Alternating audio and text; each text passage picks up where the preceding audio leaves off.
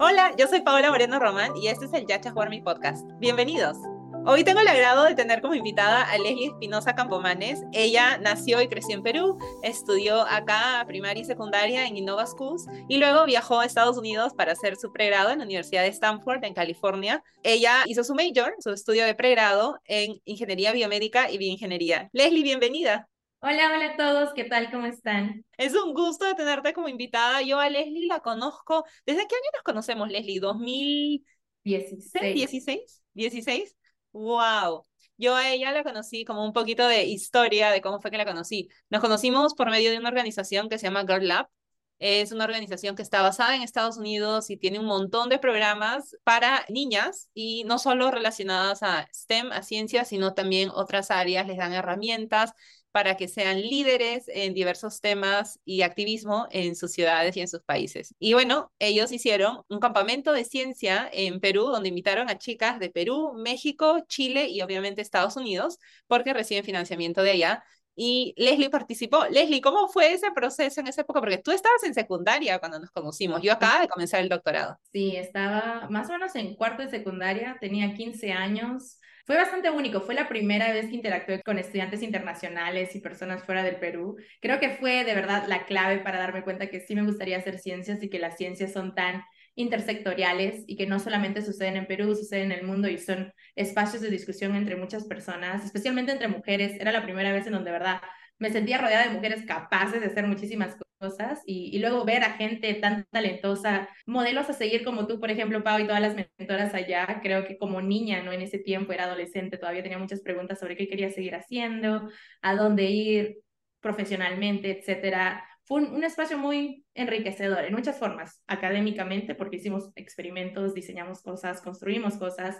También fue emotivo y, reflexivo, porque teníamos tiempos un poco más internos, más privados entre nosotras y contábamos historias personales. Y creo que ese le da un valor especial que, que me hacía falta recordar, especialmente cuando eres niña no te das cuenta que hay mucho valor especial en estas historias. Y, y después, ¿no? Como reflejar todo este sentimiento ya en acciones, acciones que se dedican a cosas de STEM como también activismo. Y creo que esa fue una de las de los mensajes más positivos para mí porque hay una línea muy clara ahí sobre cómo puedes hacer ciencia cambiar el mundo y, cómo puedes hacer que entre muchas mujeres puedan cambiarlo juntas. Y sin duda sí, creo que Girl Up y the United Nations Foundation y todas las organizaciones que estuvieron presentes en el campamento, ¿no? Intel, Google, se volvieron como fuente de, de seguir y estas ansias de que no me quiero quedar en Perú. Y, es más, creo que fue el espacio donde me di cuenta que tenía mucho, mucho potencial y que podía salir. Y, me, parece estupendo que hayas empezado con eso, con ese recuerdo juntas, porque, porque sí, sin duda, si no hubiese ido al Whiteside Camp, no sé si me hubiese animado a postular. Eh, ese fue esa curiosidad primeriza de mí con las chicas estadounidenses específicamente, ¿no? Porque como estábamos conviviendo juntas, eh, fue súper chévere ver que las chicas y yo,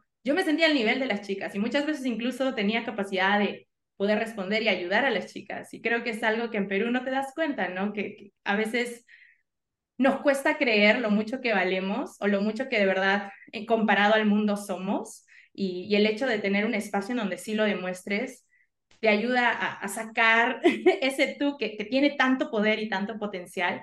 Y en ese tiempo, pues las chicas de Estados Unidos estaban en sus senior years, ¿no? Entonces estaban postulando y el campamento era en agosto más o menos. Y me acuerdo que muchas chicas estadounidenses que estaban postulando, porque ese es el, ciclo para allá, ya recibían sus aceptaciones para noviembre. Yo todavía ni estaba finalizando mi cuarto, entonces no sabía nada de lo que estaba pasando y luego veía esos nombres grandes, Princeton, Stanford, Harvard.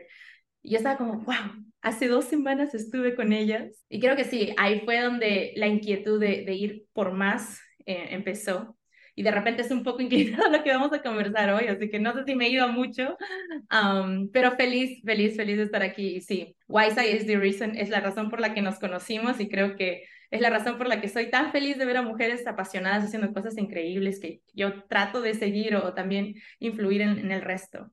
Sí, es una memoria bastante bonita porque yo sé que en Estados Unidos y tal vez en otros países es un poco más común toda esa idea de campamentos, ¿no? Cuando viene el verano sean campamentos, hay campamentos de ciencia, de robótica, de diferentes deportes, de autoayuda, autoconfianza, o sea, de todos los temas así que te puedas imaginar. Y eso es algo súper bonito porque también le da las habilidades a los niños, niñas, adolescentes en conocer otras personas, conocerse un poco a sí mismos, ir cultivando esa independencia, que Obviamente por diversas razones culturales y también de seguridad. Yo sé que en Perú, por ejemplo, es muy raro. Es más, yo no he vuelto a escuchar de algún otro campamento así como ese que hubo solo para niñas. Y yo que estoy ayudando desde el lado de Girl Lab un poquito más con todo lo que era la logística y todo eso. Sí, definitivamente, obviamente juntar a niñas en esa edad hay, un, hay muchísimos riesgos, ¿no? Porque las tienes que llevar por aeropuertos, las tienes que juntar, tienes que estar ahí checando constantemente con quién hablan, qué hacen. Entonces entiendo que es una tarea bastante difícil de organizar. Y bueno, si están escuchando esto y están interesados, igual siempre chequen la página de Girl Lab, porque yo sé que han hecho varios campamentos en diversas partes de Latinoamérica y diversas partes del mundo también, y pues siempre hay la opción de, de participar. Y sí, fue una experiencia súper bonita, como tú mencionas, ¿no? Yo aprendí muchísimo de cada uno de ustedes y me encanta que ya hayas mencionado también un poquito cómo fue que esas chispitas iba aprendiendo, ¿no? Porque en ese momento, en este campamento que hablamos, tú estabas terminando la secundaria. ¿Y cuáles eran más o menos tus planes antes, justo antes del campamento y meses después del campamento? ¿Cómo así cambiaron y cómo así fue que decidiste viajar a Estados Unidos para estudiar pregrado? ¿Cómo salió esa idea? Yo desde pequeña ya tenía la idea clara más o menos en las carreras que quería estar y siempre eran relacionadas a temas de salud y sí me veía como médica cirujana, ¿no? como doctora, como neurocirujana específicamente. Es algo que, que, lo he tenido presente desde que tengo, no sé, uso de razón. Sí podría decir que es algo con lo que he soñado desde niña. Entonces, mis planes eran quedarme en Perú y estudiar medicina general por los siete años. Eh, en ese entonces, pues estaba, tenía 15 años, entonces sabía que tenía que ya prepararme una academia para postular a una universidad pública, específicamente por los recursos limitados que mi familia tiene y también, digamos, de por el prestigio que las universidades tienen de acuerdo a eso. Y a la par también buscando otro tipo de becas que sean accesibles para esta rama, ¿no? Para mí, digamos, la finalidad o el objetivo siempre fue estudiar medicina, entonces estaba inclinándome a eso, buscar carreras de medicina en Perú, incluso para ese entonces ya sabía de oportunidades en otros países de Sudamérica, consideraba incluso la Universidad de Buenos Aires, e, en Bolivia también, en cosas similares, ¿no? Entonces, sí, era muy alineada a esa. De todas maneras, continuar eh, con, con mis estudios de secundaria bastante bien como me gustaba, porque para mí los estudios siempre han sido, creo que más allá de la rigurosidad académica, robótica, han sido más como las curiosidades que tengo se están respondiendo en las clases. Entonces, mis libretas eran una demostración de eso. Mis buenas notas eran una demostración de mis inquietudes y las formas en las que también me gusta compartir mis inquietudes con el resto. Me fue muy bien en la secundaria, sí, sí, me fue muy bien. Estoy muy orgullosa de todo ese resultado. Después sabía que eso me hacía una estudiante competente para muchas otras oportunidades en el país y también fuera. Bueno, tampoco me imaginé tan fuera como Estados Unidos, pero decía que fuera quizás, ¿no? en ese tiempo, te das cuenta, es como que como no tenía esa cercanía de que sí era competente para cosas más grandes incluso, no sabía. Y bueno, pasó el campamento y en el campamento me pareció súper loco que ya estemos construyendo microscopios de madera y utilicemos nuestros celulares para hacer ampliaciones, cultivar bacterias, cosas así, porque para mí eso solo estaba escrito en un libro, nada era hacer ciencia, sino nada más, digámosle, memorizar inclusive, ¿no? Siempre he sido apasionada por la ciencia, creo que, y aquí viene algo bonito, porque me gustaba mucho estudiar, pero le encontraba lógica cuando miraba, y muchas cosas de la secundaria sí las podía observar cuando mi familia me sacaba, no sé, de viaje o, yo veía a mi familia herida y trataba de, de, preguntarme qué es lo que me dijeron en el colegio que se asemejaba con esa situación, ¿no? Porque tenían ciertas heridas que se abrían. Entonces, Creo que esa fue la razón por la que me mantuve con el sistema y decía que, bueno, creo que es así, ¿no? Pero después, estar en Girl Lab me, hizo entender que no, que ciencia se puede hacer y que ciencia está en todas partes. Y sí, quizás lo hice de una forma aficionada cuando era niña y con mi familia, también lo puedo hacer instruidamente. Entonces, eso me pareció increíble. Después, creo que YSI fue sin duda el espacio que, sacó mi abogacía a flote, de verdad. Gracias a YSI fundé el primer club de Girl Up en América Latina y después de eso ahorita ya es un boom en América Latina y lo hice porque quería mantener la conexión con estas personas tan inspiradoras y que siguen ayudando a personas, ¿no? Porque cuando escuchaba las charlas, me daba cuenta que estaba haciendo cosas similares ya, pero que no eran institucionales o que no eran, digámosle, no tenían un protocolo, algo tan pensado, tan fuerte y formal como, como Wiseye. Entonces fue más sencillo adaptarlo y en mi colegio ya teníamos la costumbre de hacer proyectos, digámosle, sumado a que mi rigurosidad académica, hubo bastante soporte y bastante ayuda y credencial de poder iniciar el Up en mi colegio. Lo hicimos, nos fue muy bien y de hecho eso me permitió ir a Estados Unidos por primera vez porque al año siguiente, en el 2017, me escogieron como Team Strong, parte del y éramos solo cuatro.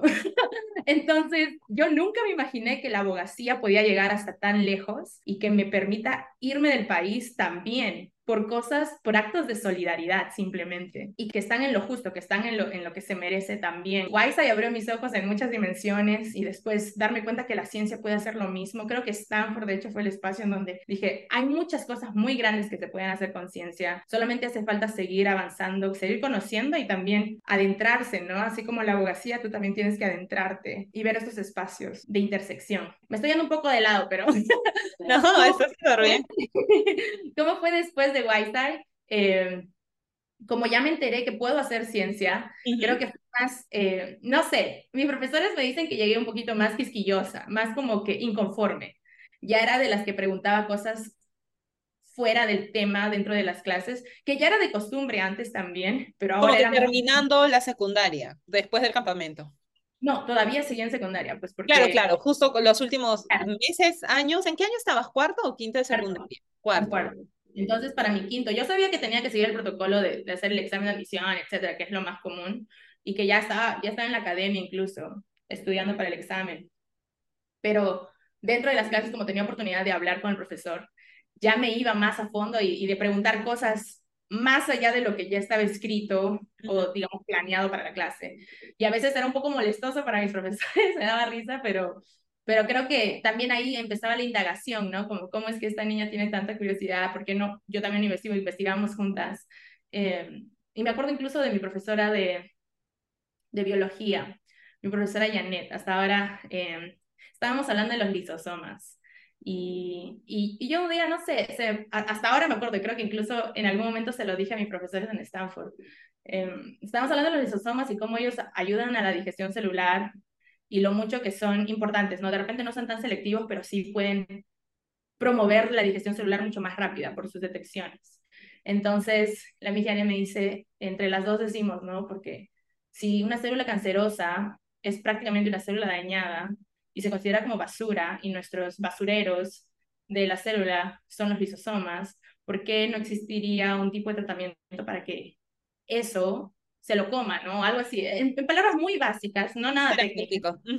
Exacto. Entonces, nada técnicas, pero entre esas discusiones después nos dimos cuenta que hubo un premio Nobel, no sé, creo que en el 2016 de un profesor japonés que era muy alineado a ese tipo de pensamientos y las dos lo leímos juntas y, y no sé, creo que ahí ya estaba como, wow, creo que sí estoy en el buen camino, estoy pensando cosas eh, fuera de mi, de mi caja, ¿no? Fuera de, mi confort um, y me gusta, me gusta cuestionar el mundo también. Y eh, algo bonito que ahí mencionas es también tener el espacio, y eso es súper importante, ¿no? Tener el espacio, el lugar, en este caso una persona, tu profesora, con quien puedas tener estas conversaciones, que sea un espacio seguro a quien puedas hacerle estas preguntas, ¿no? Porque en muchísimos casos, y eso es algo que felizmente ahora con redes sociales y con diferentes eh, métodos de investigación en, en todo lo que es educación, sé que está cambiando, ¿no? Más rápido en algunos lugares que en otros, pero el, el salir de como que esto es lo que tienes que aprender y te lo memorizas y punto, y pasar más a fomentar estas discusiones, ¿no? Es decir, como que, ok, este es conocimiento que es bueno saber, que ha sido acumulado a través de los años, pero siempre es bueno preguntar, ¿no? Las preguntas no son malas y que tú te sientas en esa confianza de poder tener esas conversaciones con ella. Qué bonito, en verdad, qué importante. Estoy segura que fue súper crucial para el camino profesional que, has seguido.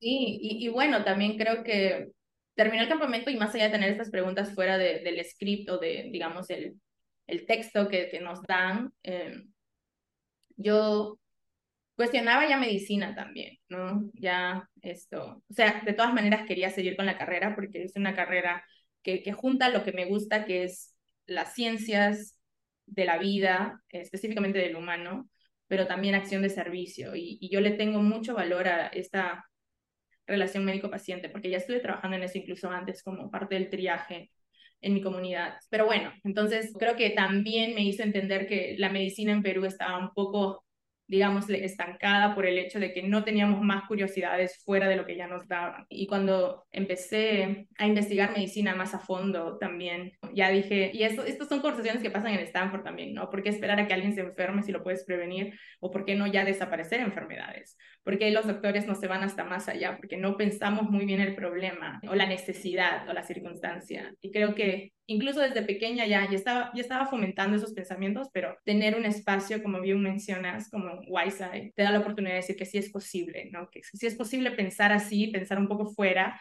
y que sí lo puedes hacer. Y bueno, después de mi viaje, porque entré al Team Strong y Gerla patrocinó mi primer viaje al extranjero, fui en agosto del 2017, ya al subsiguiente año nada más. Y ya pues eso fue, wow, hasta ahora recuerdo 16 años viajando sola, me perdí en el aeropuerto. Mi inglés era muy malo en ese entonces también. Bueno, no malo, pero digamos que era básico, básico. Sentía que sí, estaba dando un paso muy importante en mi vida, pero al mismo tiempo estaba como con mucha ansiedad, pero ansiedad buena, ¿no? Como emocionada, nerviosa. En fin, fui y conocí a gente mucho mucho más inspiradora también y que venían de muchas partes del mundo, ya no solo de los cuatro países que estuvieron en Wisey o de Estados Unidos netamente, sino del mundo, que se movían dirigiéndose al, al, movimiento feminista y de derechos de, de, las niñas. Entonces, creo que, que eso también me ayudó a, a, despertar mi, mi pasión por los por movimientos, o sea, digamos, por impacto social. Y siempre también traté de estar involucrada con Kerla desde entonces, porque siento que es una comunidad bastante, bastante de soporte, de, que cree en ti, confía en ti. Y, y para mí, siempre las fundaciones que han llegado a mi vida, a la primera que llegó, de hecho, se lo dije, es como para mí es muy importante que alguien que no me conoce de pronto crea en mí. O sea, crea hasta más allá de lo que incluso yo, y creo que esas fueron las, fundaciones, las dos primeras fundaciones clave que, que me permitieron salir más allá y creer en mí, ¿no? Y seguir, seguir, decir, no, sí, sí puedo, estoy haciéndolo. Y ya 2017, 2018 ya me animé a postular para ingresar en el 2019. Más o menos el timeline ahí, no sé, ya nos estamos yendo por todos lados, pero... Sí, no, está excelente porque estoy segura que muchísimas personas es, es bastante común, sobre todo ahora, pues hablando de las redes sociales como eran en el 2016, más o menos, que fue cuando nos conocimos, ahora en el 2023, o sea, así con todas las redes sociales, buscando en Google, tienes acceso a muchísimas oportunidades, no simplemente atender clases también por medio de Zoom. Durante la pandemia eso se universalizó básicamente en, en todos los países. Entonces, que es muy diferente a cómo eran las, las situaciones en, esos momentos, ¿no? Yo, bueno, cuando yo postulé el doctorado en el 2012, ahí ya las postulaciones eran todo digital, pero yo sé que unos años antes todavía tenías que mandar tus documentos por correo, ¿no? Igual, sí hubieron un par de documentos que yo tuve que mandar eh, físicamente, ¿no? Entonces, y sé que ahora todo lo valen escaneado. Entonces, es, es bastante bonito ver cómo van evolucionando.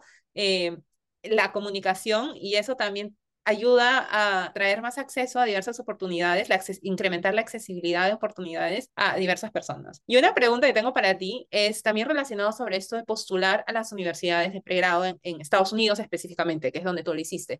Porque, por ejemplo, en mi caso, yo estudié pregrado en Perú, Luego me fui a estudiar mi doctorado en Estados Unidos y algo que para mí eh, era pues un tema bastante importante era la parte económica porque por más que en esos momentos, ¿no? Cuando estaba en pregrado, mi familia ya era de clase media, una cosa era hacer clase media y otra cosa era pagar estudios en Stanford, ¿no? Pero lo bueno del doctorado en ciencias, que, es, eh, que fue mi caso, ¿no? yo hice mi doctorado en biología celular y molecular, fue que ellos en la universidad te, te, cubren todo, te cubren todos los costos. Es como una beca de cierta forma, pero ya es incorporada en el programa. Y todos los programas en biociencias, bueno, al menos de los que tengo conocimiento en Estados Unidos son así. ¿Cómo fue en tu caso? Porque yo sé que en pregrado es bastante diferente. Las postulaciones a las becas son aparte. ¿Cómo fue en tu caso el proceso de postulación a universidades en Estados Unidos? Cuando dijiste, ok, quiero ir ahí, quiero seguir creciendo profesionalmente en el extranjero, voy a postular y cómo hiciste, navegaste también la parte económica y buscar fondos para eso. Sí, eso es algo bastante crucial. Es muy consciente también, ¿no? Saber que, que, hay pasos y hay estructuras que tienes que navegar. Entonces, para mí creo que ese fue el, el cuando me di cuenta que podía estudiar en Estados Unidos, creo que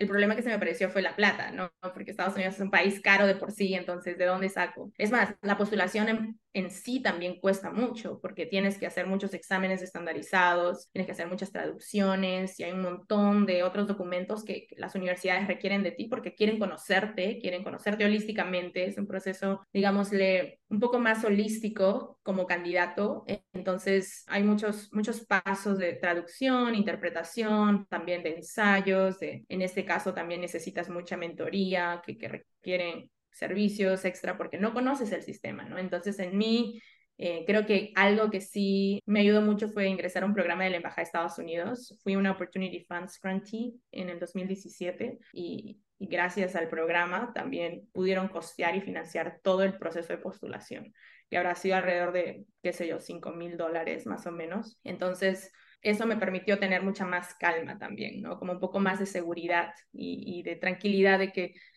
bueno, parece que sí, confían en mí hasta el punto de poder ayudarme económicamente, que para mí eso tiene un valor muy significativo eh, y que ahora incluso ya como como profesional creo que me estoy dando cuenta que es muy, muy importante y valioso. Entonces hice a través del programa Opportunity Funds el proceso de postulación, pero después también ellos tenían este programa de mentorías en donde nos decían las capacidades que ciertas universidades tenían sobre otras, por ejemplo, el prestigio y digámosle el tipo de enseñanza y, y, y lo costosa que son también te permiten darte becas completas, ¿no? Entonces, generalmente las Ivy Leagues, Stanford, MIT son las universidades que ofrecen este tipo de becas completas, pero sí me decían claramente que es muy difícil ingresar a esas becas porque es como el 0.003% de los admitidos. Entonces yo ya me iba con esa, o sea, ya estaba mentalizada, preparada.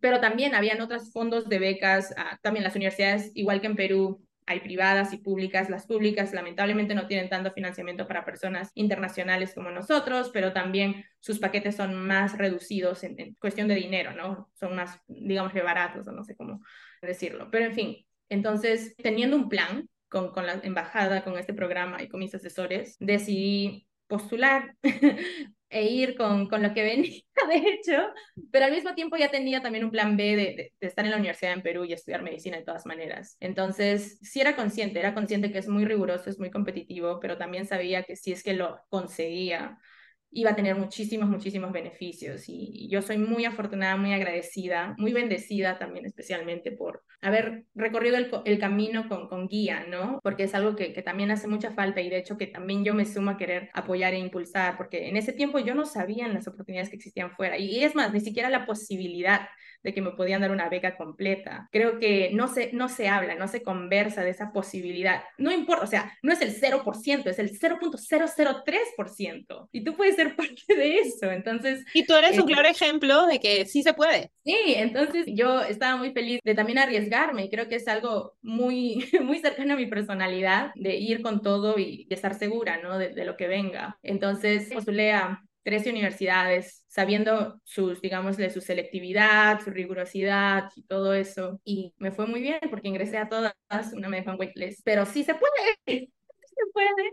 Eh, me gradué los cuatro años con, con la beca. Lo bueno es que cuando tú eres becaria en Stanford, Stanford te patrocina, te quiere y te ayuda para todo, para todo, todo, todo, todo. Te da acceso a todos los servicios. Es más, ellos me ayudaron a tener mis primeros eh, dispositivos electrónicos para mis estudios, mi laptop, mi, mi iPad, mi, mi teléfono, eh, reparaciones, cosas así, ¿no? También mentorías dentro del programa, porque creo que eso es muy importante, saber que no todo termina en pregrado, porque en ese entonces, incluso durante la secundaria, ya sabía que pregrado era el último, o creía que pregrado era lo último que podía hacer, pero dentro de, de Stanford, y creo que el sistema estadounidense eh, se promociona más, que hay muchas otras alternativas después del pregrado, ¿no? Que, hay muchas rutas, muchas oportunidades de trabajo, pero también de continuar estudiando si lo deseas. Entonces, eso es bastante enriquecedor para un estudiante que, le gusta tener muchas miras a, a, diferentes lados. Entonces, yendo corto a la pregunta sobre el financiamiento, sí, tuve guía a través de, de la Embajada de Estados Unidos por el programa de Opportunity Funds, que está disponible, me parece que siempre termina sus postulaciones en abril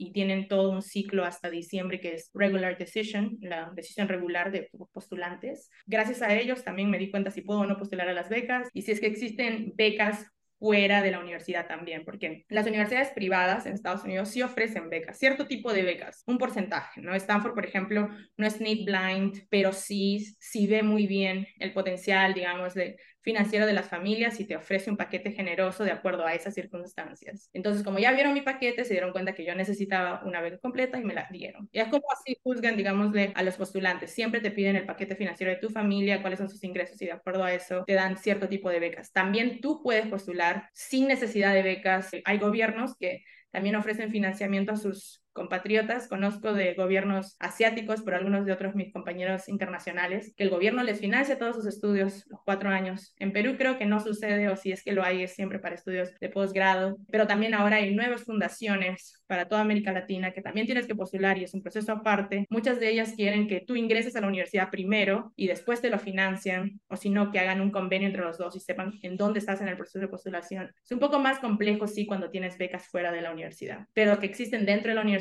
como la que yo tuve son posibles también. Y estoy segura que todos ustedes tienen toda la capacidad de hacerlo. Sí, y eso es lo que, como decía hace un ratito, ¿no? Si están escuchando este episodio es porque tienen acceso a Internet. Entonces tienen acceso a Internet y si no tienen en su casa, pues pueden ir a una cabina de Internet o en alguna biblioteca y todas esas oportunidades que está mencionando Leslie de Opportunity Funds, eh, voy a dejar en la descripción del episodio, pero en verdad lo más importante es, como dice ella, ¿no? Vayan a Google, busque, busquen todas esas oportunidades de financiamiento, diferentes pasantías, eh, pueden mandar correos también a personas que sienten que se alinea un poco al camino que les gustaría seguir. Y como siempre digo, lo peor que puede suceder es en verdad escribirles, porque ya, si no te responden, bueno, les dedicaste, no sé, cinco minutos, diez minutos, ya, máximo media hora en draftear el correo electrónico que le enviaste a esa persona y ya, ¿no? Ahí queda. Y es bastante bonito lo que tú mencionas también, Leslie, porque obviamente, ¿no? El deseo de muchísimas personas es seguir creciendo profesionalmente y a veces en la ciudad donde se encuentran no encuentran esas oportunidades. No quiere decir que se tengan que ir, no pueden regresar a su país de origen, a su ciudad de origen, eso es una decisión muy personal, pero que hay caminos. Las universidades ofrecen becas, hay fundaciones que ofrecen becas, como tú también dijiste, y obviamente si estás en el lugar privilegiado de que tu familia pueda costear los gastos de la universidad y de viaje y etcétera, muchísimo mejor, ¿no? Entonces es, aprovecha, aprovechen eso. Bueno, entonces ya cerrando la entrevista, Leslie, ahora que te graduaste nuevamente, felicitaciones por eso, hace poquito. Cuéntanos un poquito más, vas a continuar en Stanford haciendo una maestría, cuéntanos un poquito más de tus siguientes pasos y qué es lo que planeas hacer en los siguientes meses. Estoy muy emocionada por lo que sigue, de todas maneras. Nunca sabía que todo ese tiempo iba a pasar tan rápido, cuatro años se van así. Ya estoy, ya, pensando en qué es lo que quiero hacer conmigo, con mi vida, eh, propósitos profesionales y personales también. Creo que es una etapa muy bonita. Tengo la oportunidad de hacer una pasantía laboral desde Perú, entonces es un gran privilegio poder estar en casa, tener tiempo para reflexionar, pero al mismo tiempo trabajar. Regreso a Stanford a hacer mi maestría en Biomedical Informatics, informática biomédica, especializada en inteligencia artificial para problemas de neurociencia o situaciones neurocientíficas, mejor dicho. Entonces, estoy muy emocionada porque creo que la maestría es una oportunidad para que tú puedas profundizar ciertos temas, porque de todas maneras tomas clases, pero quiero continuar con mis habilidades de investigación y mantener mis, mis conexiones en laboratorios, eh, seguir trabajando allá, porque es algo que he estado haciendo durante mis cuatro años. He estado dentro de laboratorios de neurobiología, computación e ingeniería biomecánica para problemas de, digamos, de concussion o prenatal neuronal development, desarrollo prenatal neuro, neurológico. Entonces, es algo que quiero mantener eh, construyendo. Entonces, mientras siga estudiando, trabajando en laboratorios, después ver si es que mantengo mi deseo de ir a med school, porque en Estados Unidos med school es una carrera más allá de, de pregrado, no es como aquí, entonces tienes que hacer otra postulación. Entonces, pensando sobre eso también, o si es que deseo tomarme un, espacio para trabajar con lo que ya he aprendido, ¿no? Entonces, es algo que voy a reflexionar el próximo año. Tenemos una primicia, les tengo una noticia, pues están por siempre me manda a todos lados y el siguiente destino es India. ¡Wow! ¡Felicidades! Hace poquito tú y yo ya nos habíamos juntado y me lo habías comentado. ¿Y cómo así salió este viaje, no? Y súper bien que Stanford organiza estos viajes para sus estudiantes. Sí, bueno, Stanford tiene un, un programa que se llama eh, Global Studies, eh, estudios globales de diferentes temáticas y algo que yo estaba buscando siempre tener a Global Studies, específicamente en ingenierías y tecnología. Entonces se abrió este programa y, pues me animé a postular. La temática es esa, ¿no? ¿Cómo es que ciencia, tecnología ingenierías en, el, en mundos, en países en desarrollo, pueden utilizarlo para el beneficio de su sociedad. Entonces está muy inclinada a ver la realidad de las sociedades, pero también cómo es que se puede utilizar estos, estas habilidades para salir, ¿no? Entonces, India es un claro ejemplo de eso. Creo que ahorita es uno de los países que más está potenciando sus habilidades en tecnología y, y, está construyendo, tiene ya su propio Silicon Valley también. Entonces vamos a tener la oportunidad de conocer muchísimas ciudades dentro del país, aprender sobre la cultura que es muy, muy enriquecedora también y creo que es algo que se asemeja mucho a Perú. Entonces para mí es muy importante eh, y, muy interesante tener esa oportunidad de ver cómo es que hay países que se están moviendo en esas direcciones. Entonces, estoy muy feliz de poder aprender muchísimo. Lo bueno es que también es interdisciplinario, es decir, son todas las ingenierías colindándose, no solo ingeniería biomédica, entonces es grandioso poder tener un espacio en, que muchos ingenieros están conversando sobre posibilidades de creación y de manufactura, entonces estoy feliz por eso, el profesor también, Michael, es impresionante, es un profesor de ciencias de la computación, pero también hace un poco de astronomía, se nota que es muy curioso, muy con ganas de aprender y, de aprender de sus estudiantes, que es algo muy importante que creo que valoro muchísimo de la educación estadounidense, específicamente el de la de Stanford, en donde los profesores se dan cuenta que aprenden mucho de sus estudiantes y que si nos consideran y nos valoran muchísimo. Entonces, poder pasar casi medio mes con ellos, 15, 17 días con ellos, va a ser una experiencia muy importante y, muy especial. Después regreso a California a estudiar mi maestría en septiembre, entonces estoy muy, muy emocionada por lo que viene, lo mucho que voy a aprender.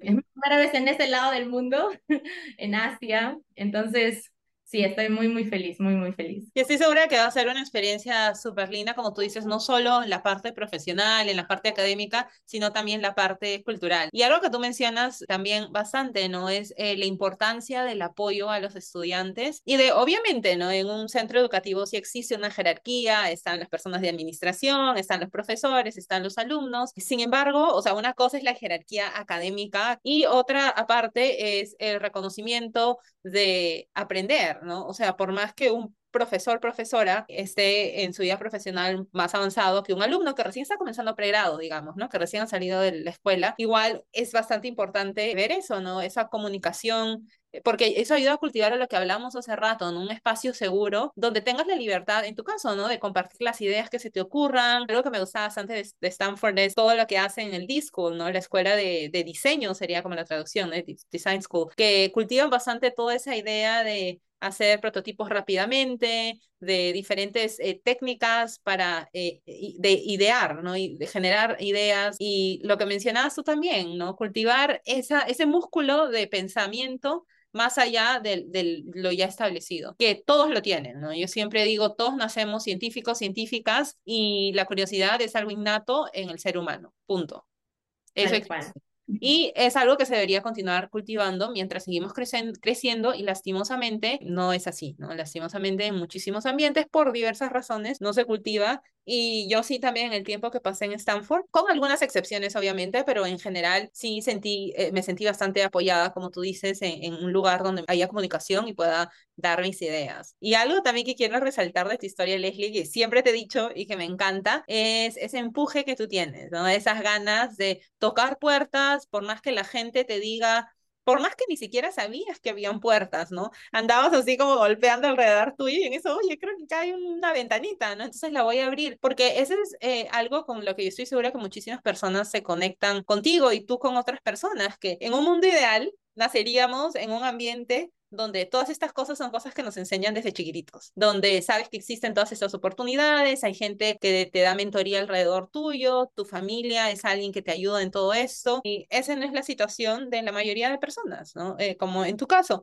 que tienes una familia que te quiere y te ama muchísimo, pero que no tenían el conocimiento de cómo postular una universidad en Estados Unidos, cómo buscar financiamiento, cómo es la vida académica allá, etcétera, y son cosas que tú misma te las tuviste que buscar y felizmente encontraste personas en tu camino por medio de Girl Lab, por medio de tu escuela, por medio de diferentes grupos y organizaciones de las que fuiste parte que te ayudaron en el camino. En internet, en redes sociales tienes acceso a toda esa información. Yo sé que hay muchísimas organizaciones que proveen mentoría. Tú misma ahorita lideras también, eh, no sé si continúas liderando, si quieres decir unas cuantas palabritas al respecto de uno de las ramas, ¿no? De Girl Lab que está acá en Perú, que proveen también mentoría a estudiantes, ¿cierto? Sí, nosotros somos Aleu, aunque lejos estemos unidos permaneceremos. Nuestro nombre nació hasta incluso en la secundaria con esas ciclas. Entonces, sí, promocionamos un montón, promovemos la misión y, y el mensaje que tiene Girl Lab sobre la igualdad de género enfocado a problemas en Perú y también América Latina que se asemejan, pero nuestro ángulo siempre ha sido el de la educación, porque la, la mayoría de nuestro consejo directivo y nuestros voluntarios, al igual que yo, también han visto la educación como la herramienta más poderosa y han podido tener muchísimas oportunidades gracias a ellas. Entonces, nos damos cuenta que nuestros beneficiarios y los niños que lo necesitan también deberían utilizar y tener este privilegio. En los últimos años hemos estado fomentando muchísimo más programas educativos y de liderazgo específicamente. Tenemos programas virtuales de asesorías, empezando por la secundaria nada más y de mentoría sobre qué, cuáles pueden ser los siguientes pasos después de los estudios de primaria, secundaria, etcétera. Y también vamos un poco más a detalle sobre postulaciones al extranjero. Tenemos la oportunidad de tener voluntarios y, y coordinadores de más de 15 países en América Latina, entonces conocen el proceso de postulación para sus países y pueden asesorar a chicos de otros países como también Estados Unidos.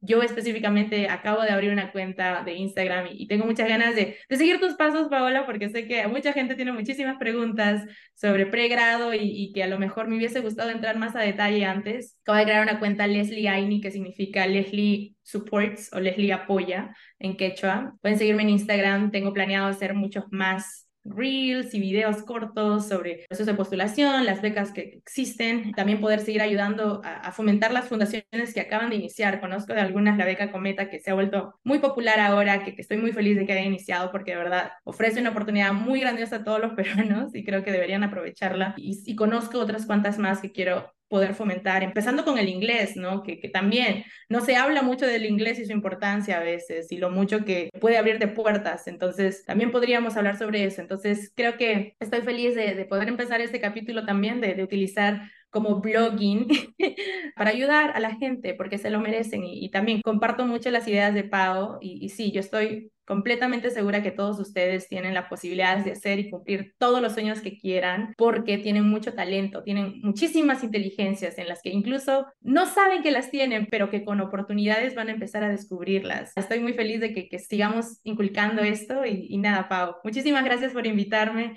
y feliz de poder apoyar en lo que, en lo que quieran, en lo que siga. Muchísimas gracias a ti, Leslie, por aceptar la invitación. Y esa sería la mejor forma de contactarse contigo mediante esta cuenta en Instagram o tienes algún otro correo o alguna otra forma para los que nos están escuchando que quieren hablar contigo, hacerte preguntas, sugerencias para tu canal. Claro, eh, me encantaría, me encantaría sobre todo sugerencias. Eh, yo tengo planes, pero vamos a ver, de repente se, se añade algo bonito ahí. Eh, bueno, sí, voy a utilizar Leslie Aini como la principal página de, de, conversación con ustedes, porque sí valoro mucho las conversaciones uno a uno y, y los mensajitos más personales también. Ya estaba recibiendo algunos antes cuando ingresé y, y, y, a mí me mueve mucho también que muchos de ustedes se sientan identificados con mi historia. Y es una historia que, que todos compartimos y que todos podemos conseguir. Entonces, hagamos lo posible. Sí, ese también pueden contactarme a leslianasu.gmail.com si desean. Y también tengo una página en YouTube que eh, he compartido ya varios videos sobre postulación. Hay un video de 20 minutos que hice en mi primer año sobre Overview Undergrad Admissions, creo que lo, que lo he titulado Overview admisiones de pregrado. Cuento todo lo que tienes que tener prácticamente. Está bastante completo muy completo, diría yo. Y si tienen preguntas, también pueden darlo en los comentarios. Pienso mantener ese, ese canal de YouTube, que va a ser con el mismo nombre, Leslie Aini. Hay algunas cosas también académicas que estaba haciendo, si quieren pueden pasarse a ver. Y quiero seguir fomentando eso, ¿no? De que entre todos podamos aprender unos de otros y no, entre todos nos podamos apoyar. Feliz de que ustedes se contacten conmigo y mantener estas comunicaciones, porque ya estoy orgullosa de todos ustedes por el simple hecho de haber venido a visitar esta página. Eso ya marca mucho, mucho, mucho en, en lo que quieren para ustedes y en su camino. Gracias a ti, Leslie Leslie, siempre me encanta conversar contigo. Y para los que no saben, un dato curioso, Leslie y yo estamos casi seguras que estamos relacionadas sanguíneamente, así se dice, creo, ¿no? O sea, de sangre. Lógicamente, somos te, tenemos ahí una familia que es del mismo pueblo, en Ancash, entonces yo estoy casi segura que sí, que somos primas o que eres mi sobrina, así un poco lejana, pero ahí ya está la conexión. O sea que nos vamos a ver muy pronto también, antes que regreses de nuevo a Estados Unidos y muchísimos éxitos con, con todo lo que hagas. Ahí yo voy a estar compartiendo tu información en la descripción de este video también para los interesados, interesadas en contactarse contigo. Un fuerte abrazo y ya estamos hablando pronto. Gracias, Pau. Chao, chao. Chao, chao chicas.